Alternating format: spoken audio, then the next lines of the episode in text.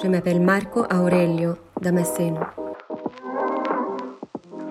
Artiste audiovisuel, je développe ma pratique artistique à partir du langage de la sculpture dans ses diverses possibilités à l'époque contemporaine. En d'autres termes, la sculpture en tant que domaine élargi à l'utilisation de nouvelles technologies et de nouveaux matériaux a pour imaginaire l'univers mythique des cultures de la matrice africaine au Brésil. Dans ce contexte, il est intéressant de s'interroger sur la relation entre l'être humain et la nature, et de réfléchir au seuil entre l'art et le rituel. Je suis initié au candomblé et professeur de capoeira Angola, activités qui font partie de mon identité en tant qu'artiste. Dans la culture des orixaches, je suis fascinée par la relation de proximité, de respect et de soin envers les plantes et l'environnement. En tant que partisan et admirateur de cette culture ancestrale, je suis toujours présent à la fête de Yemanja. Chaque année, c'est un grand événement.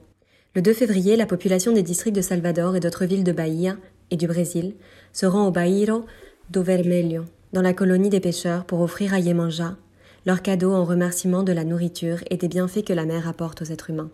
Les cadeaux sont ensuite portés à la mer et livrés par les pêcheurs. J'ai commencé à observer dans ces fêtes que beaucoup de cadeaux qui sont jetés à la mer sont des polluants, comme des emballages en plastique, des poupées en plastique, des peignes en plastique, des miroirs et autres.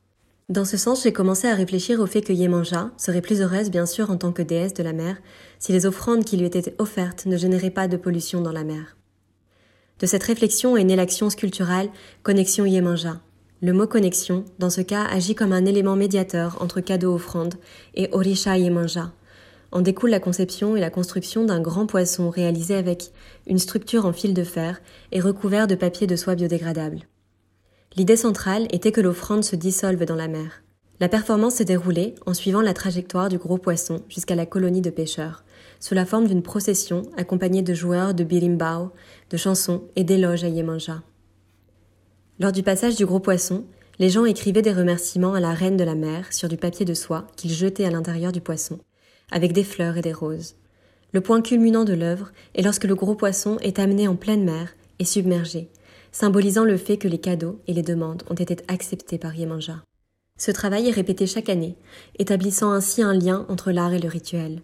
Je crois en l'art comme en un élément transformateur de la manière de penser et d'agir dans le monde. Pour moi, l'art est ce que l'on prend de là où il est absent et que l'on met là où il n'a pas sa place.